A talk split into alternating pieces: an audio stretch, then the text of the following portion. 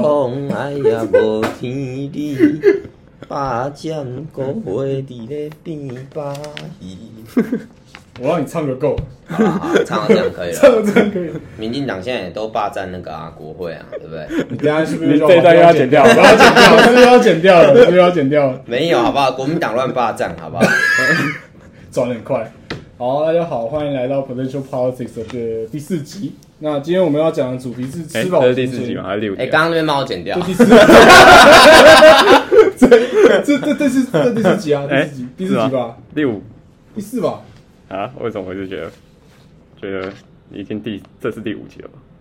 吧？啊，我我自己录的都不知道现在第几集了，哦是哦，高飞，第五了这绝对是第五了，这第五集这第五了。不是吧？哎，不是吧？哦好了，算了算了，第四，好，对不起。好，第四集，刚刚前面都剪掉。然后全部都剪掉。这一集 我们要讲的是吃饱闲闲就想搞政治的现代化理论。好，那我们现在需要某一个人两分钟的叙述，帮我们就是回顾一下现代化理论是什么，就是要自愿哦，就是现代化理论从那个就是嗯西方的民主社会政治社会学以及这个民主相关理论的这个从里普赛特出发好了，基本上他们的这一派的观点就是在主张，哎，民主为什么会产生呢？民主化为什么会出现呢？是因为经济发展跟经济的自由化会产生中产阶级。那所谓中产阶级，就像各位可能正在听 podcast 一样，哎，大家享受了还不错的一个物质生活。那有了稳定的这个温饱之后呢，我们就会迈向一些对于政治自由的追求，对于权利的追求嘛。好，所以基本上，呃，一个很传统的西方的经验，就是当经济自由化发展了之后，有了这个城市以后，哎，就会慢慢的走向政治的自由，就是经济的发展会走向政治的自由的这一个，呃，基本上这一个故事的架构就叫做现代化理论，它是一个故这个故事的典范的类型。那这样的类型就开展在很多不同的新兴民主国家，可能都有类似的感觉，就像。台湾可能大家也会有人觉得是一个这样的故事嘛。我们经济起飞以后啊，台湾前脚末，哎，大家就开始在一些政治生活上面，我们是有多一点的权利啊。穷人是不是也可以得到多一点的这个温饱啊？房价是不是不要太高啊？哎，这些感觉都是相辅相成的，就是一路走过来的，慢慢的这个轨迹哦。那我们今天就要讨论这样的现代化理论到底有没有道理？好，好，那其实刚刚英修已经帮我们讲的非常非常清楚。那大概除了李普赛这个这个学者之外，它是一个比较从科学的角度去做啊、呃这个研究的，就是这这个概念在西方的民主制度里面已经存在很久了，就是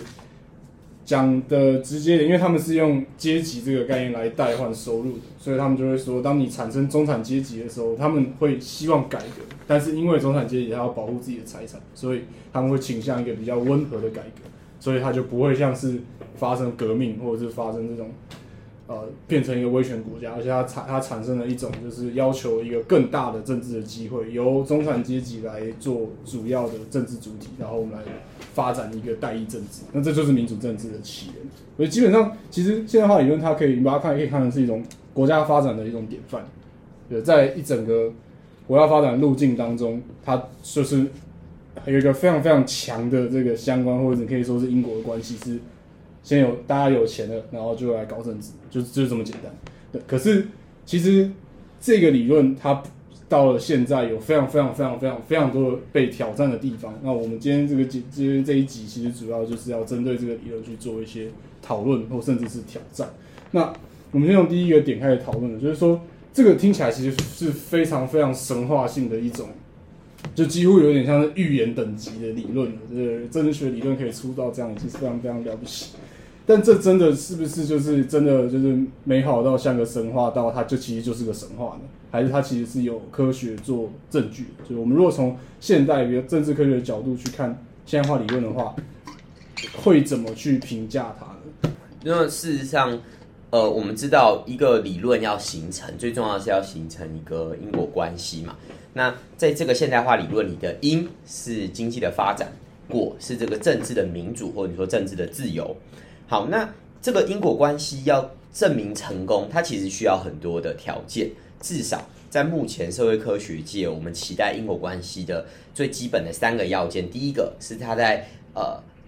这个两件事情是经常相关，也就是说，可能在统计上面，它有这个呃，当因出现的时候，果也会跟着是这个出现，这个是经常的相关，就是统计学上我们讲的可能有高度的这个相关。好，这是一个。第二个呢，是它时间先后顺序要清楚，但因一定要在前，果一定要在后。OK，这个是第二个。那呃，第三个部分呢，就是它不能有一些干扰的因素。好，例如说大家可能很熟悉的，如果我们要说这个明显就是时间上有这个因果果，时间上有先后，而且它这个数据上有呈现这个高度的相关的，那显然是什么？比如说这个呃，吃这个冰淇淋的销量跟这个。呃，你溺水而死的人数，诶，他们是经常相关的，他们是高度正相关，而且它的这个时间可能还真的有这个顺序哦，就是说这个真的是呃，冰淇淋销量先变得比较高，而后就有很多人溺水而死。可我们可以说这两件事情是有因果关系吗？不行，为什么？因为显然它有一个干扰的因素在里面。其实是因为夏天到了，所以才会冰淇淋销量变好，而且去溺水玩水的人变多，所以死亡的人就变多了嘛。啊，所以显然大家可以发现，因果关系不是那么容易证明成功的。而在现代化理论就面临了这些相关的挑战，尤其是在我刚刚所讲的这种第三个因素、第三个条件，就是有没有干扰因素里面，就会发现有很多这个不同的挑战会指出，哎，其实经济的成长跟政治的民主可能是同时出现的。例如说，有很多国家就是。它的因果关系有可能是有干扰或者倒置的情况，比如说有些有些理论家就会认为，事实上是因为经济出现迟缓停滞，人民不爽，所以才会走上街头要求这个政府要改革。诶，那所以你会发现，如果是这如果是这个情况的话，那其实就是这个反而是这个政治政治民主的这个。结果就并不是经济发展带来，而是经济衰退带来的。那一旦当这个政治民主化之后，诶，因为这个经济也慢慢开始复苏了嘛，或者说跌到谷底，总是会往上回弹，这个回升，所以最后就看看似形成了一种经济发展带来这个政治民主的这个假象，但实际上。呃，很多时候可能都不是这样的一个状况。那如果大家希望可以再多看一点详细的这个批判的文章，可以看一下纽约大学的这个 Adam s h w o r s k y 的这个一系列的论文，他就挑战了这个现代化理论，可以把它算是批判的体无完肤，大概是这样。哦，那刚刚一休其实帮我们很好的从这个比较学术的角度去讨论现现代化理论的一些问题，就是一些方法论的问题啊，还有我们。只就算它是一个因果关系，你必须要能够说清楚它的因果机制是什么。对，可是如果我们对一般普通的人来说，我们其实并不是那么在意那些数字上的东西，我们其实在意的是经验。那其实我从我们经验上看到，也有很大的这个问题。比如说，现在对于这个理论最大的一个挑战就是中国。对中国从一九五零年到现在，它的经济不断的发展，不断的发展。但是我们看到今天，其实如果我们可以从天安门事件当成是一个转转捩点的话，其实它并没有变得更民主，反而是共产党控制，好像因为经济的发展、科技的发展变得更加的强烈。那除此之外呢？除了中国这个实际的显例之外呢，还会有很多，比如说像是东方主义或者是批判理论的学者，他就会认为说，不只是，不只是，好，一休现在在播，没有你讲到中国，就是应该放下这首歌啊。不是，我觉得你刚刚播那个，我们不会被告，这个我们反而被告。好 啦好啦，不要一直在那边唱些唱些对对对对，就是我在完全在踩版权。去去去去 China，你是不是想跟版权对干？那东方跟东方主义跟批判理论，那这些理论他们会强调，他们会认为就是说，其实。资本主义走向民主的这一条道路，或就是经济发展实际就是就是西方的资本主义嘛。那它其实是一个西方人对自己历史的诠释而已，对我自己历史的一个阐释。像李普在提出这呃现代化理论之前，其实他是根据另外一个英国学者叫摩尔，他根据英国的历史所发展出的这套，摩尔家是摩尔庄园。好，谢谢。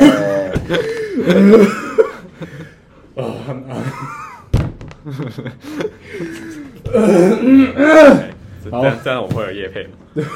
讲到摩尔，发票寄到下面。那既然我们都讲到摩尔，啊，这最近要跟大家介绍这款，要大家介绍这款最新的游戏哦。没有，它已经好几年了。它是一款真正的、真正的战争游戏。好，回来就是，你现在还要改考卷吗？对啊，大家现在可能不知道，因为我没有，我们还是没有开那个 Patreon，所以大家其实现在一休在录那个录 podcast 的同时正在改考卷，你要帮我们介绍一下你现在在改多少分考卷？我现在改两百多分，没有了，我们可以回到现代化理论的基础。好，那其实对现代化理论的基基础，如果它其实只是一个对于文化、对于历史的诠释的话，那为什么这就是一个国家唯一走向民主的道路呢？因为东方主义的学者就会觉得，其实资本主义带来很多坏处啊。那西方的国家总是说，你要先有资本主义，先有经济自由，你才有民主。其实这个是有一种偏误的。那加上中国的这个显例，其实我们就可以发现，发展的我刚刚讲说。现代化理论是一种国家发展典范，那有可能这个典范是错的，那也有可能是这个典范不是唯一的一条道路，因为即使像刚刚一休讲的这个外部的效果、外部的一个变数的来看的话，有可能是文化。那其实，在东亚，就是说共同传承的时候，你可以说传承了儒家文化的东亚国家，其实其他国家跟中国的文化上是有点类似的，但他们却也是走上民主的道路，比如说韩国啊、日本，或者说台湾。那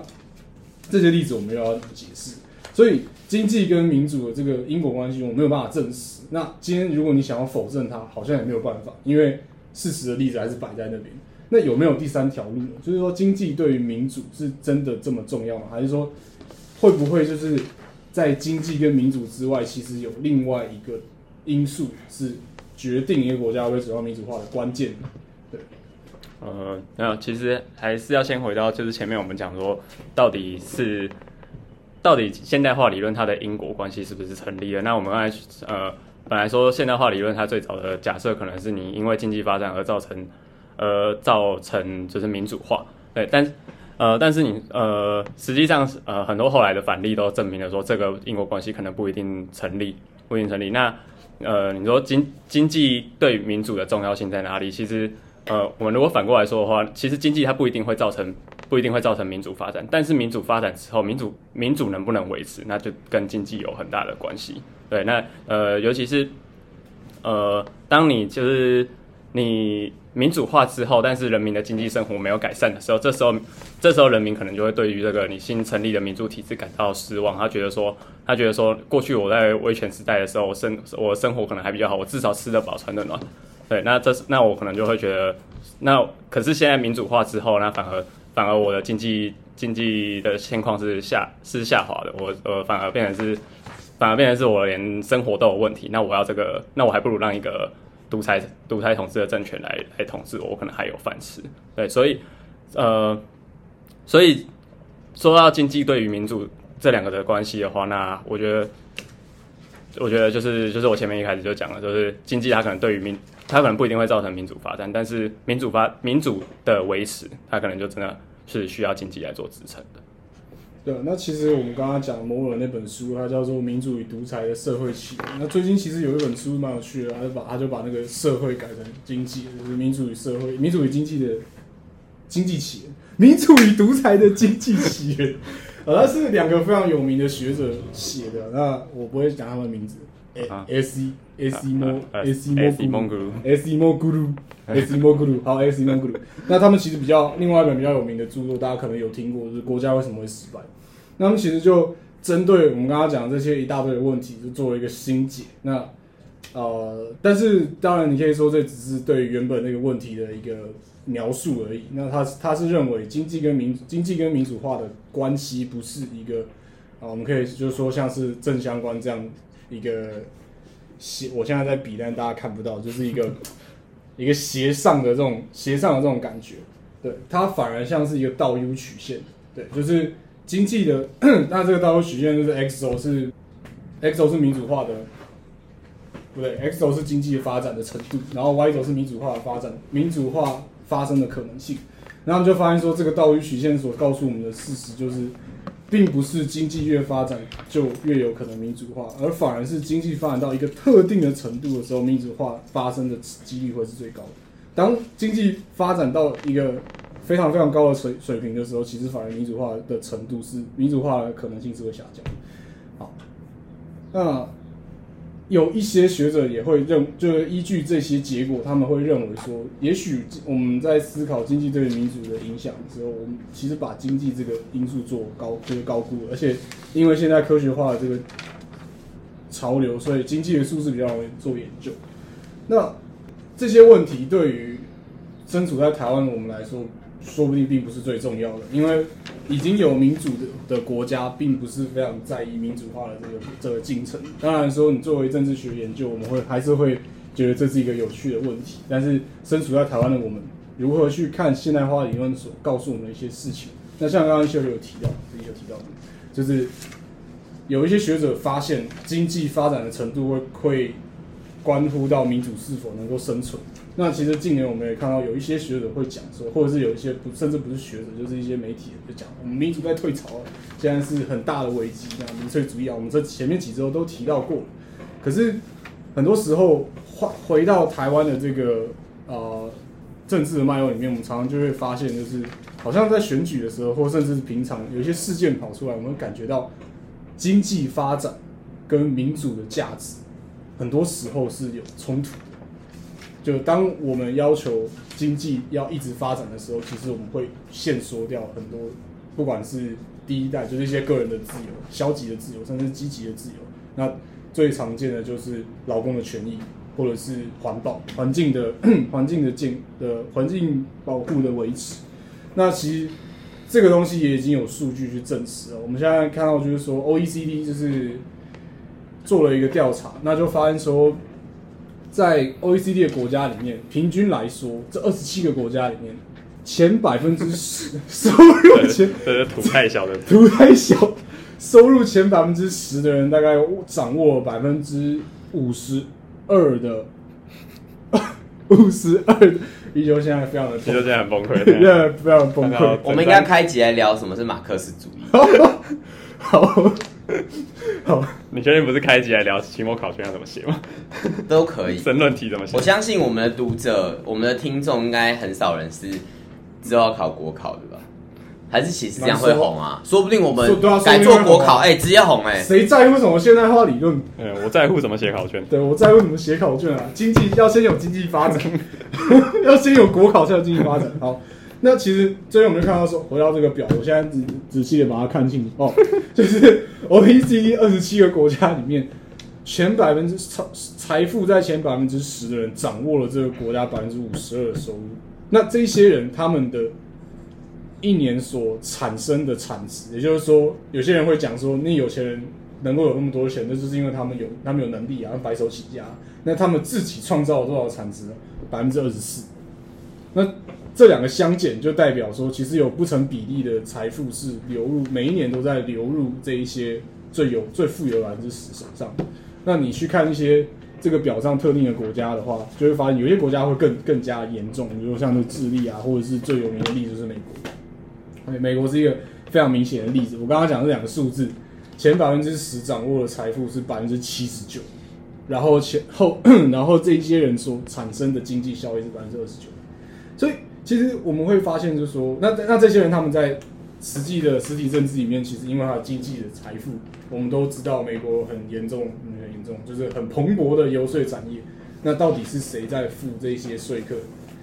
那些的工资呢？到底是谁在支持美国这个非常非常昂贵的选战？其实就是这个前百分之十的人。那对于一个已经掌握民主的国家来说，经济跟民主。是不是其实有经济发展跟民主，是不是其实应该产生另一种关系？就是经济的发展跟民主，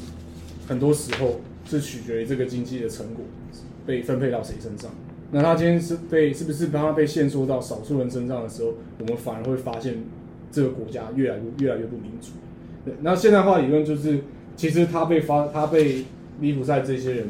发扬光大是有他的背景，就是。在二战之后，其实自由民主的体制是胜出的，或者说，甚至你要有冷战之后，有些有有些学生讲说，自由民主的这个或者资本主义的这个体制是人类历史上最成功的体制，然后它接下来会永远的统治下去。那也就是说，在这个现代化理论背后，它其实保持的是一种我们相信民主是较为优越的政治制度。对，可是当我们看到因为经济发展产生的民主，然后民主又因为经济而变得不民主的时候，现代化理论。是又又还能够告诉我们些什么呢？那当民主就是其实简单来讲就是民主，我们真的要民主的真正原因到底是什么？是要巩固我们的财产，还是要保护我们的自由，还是我们要创造平等？这个其实是现代化理论的争辩背后更重要的议题。那大家有什么看法吗？嗯，其实我觉得就是呃，我们先回到回到最早为什么会就是现代化理论会这样是宣称说经济可以造成民主，那是因为呃有一种说法是说呃当经济发展这当这个国家经济发展的时候，就会产生一些中产阶级，那这些就是这些拥有财富的中产阶级呢，他们呃。你可以说他们就是因为因为吃饱穿暖了，所以开始会想要搞一些其他的事情，想要就是就是我至少物质生活不缺乏，那我就开始要求一些自由啊，政治自由啊，言论自由这些东西。对，那但是另外一个，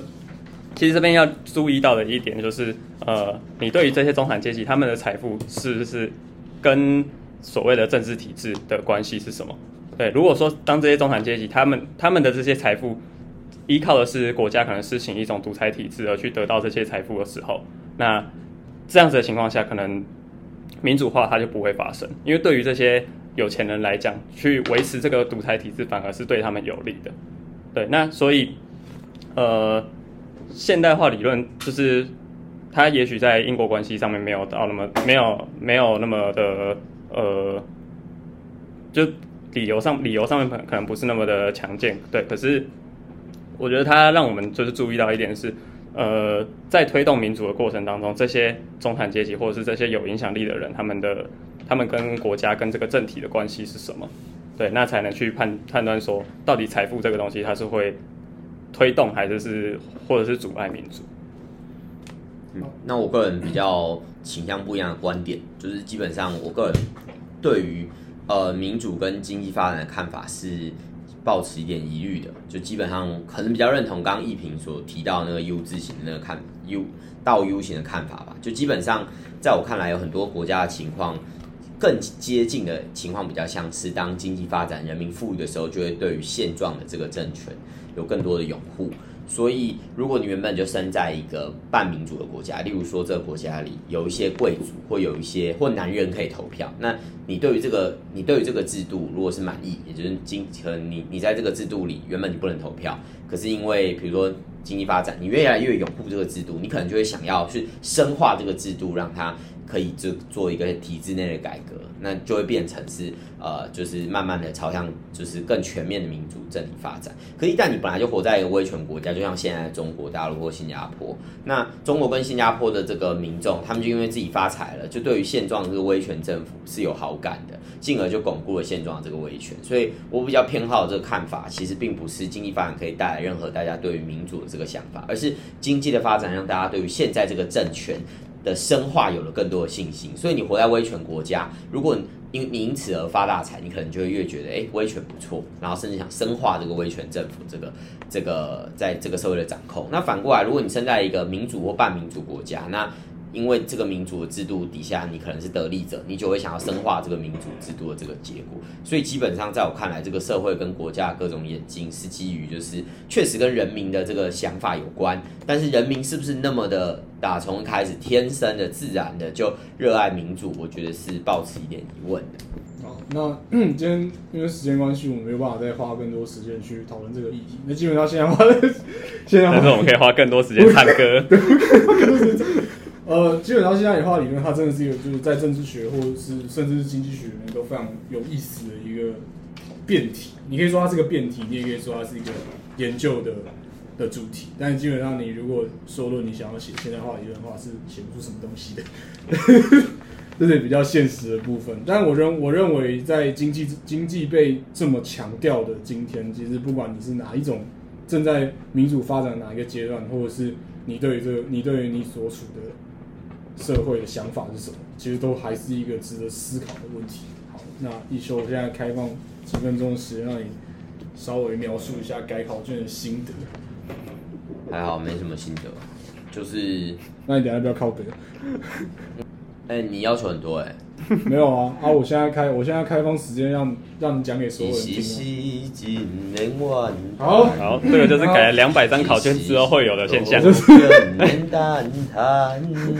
哪怕失去希望，每日醉茫茫，乌云有话，亲像超人。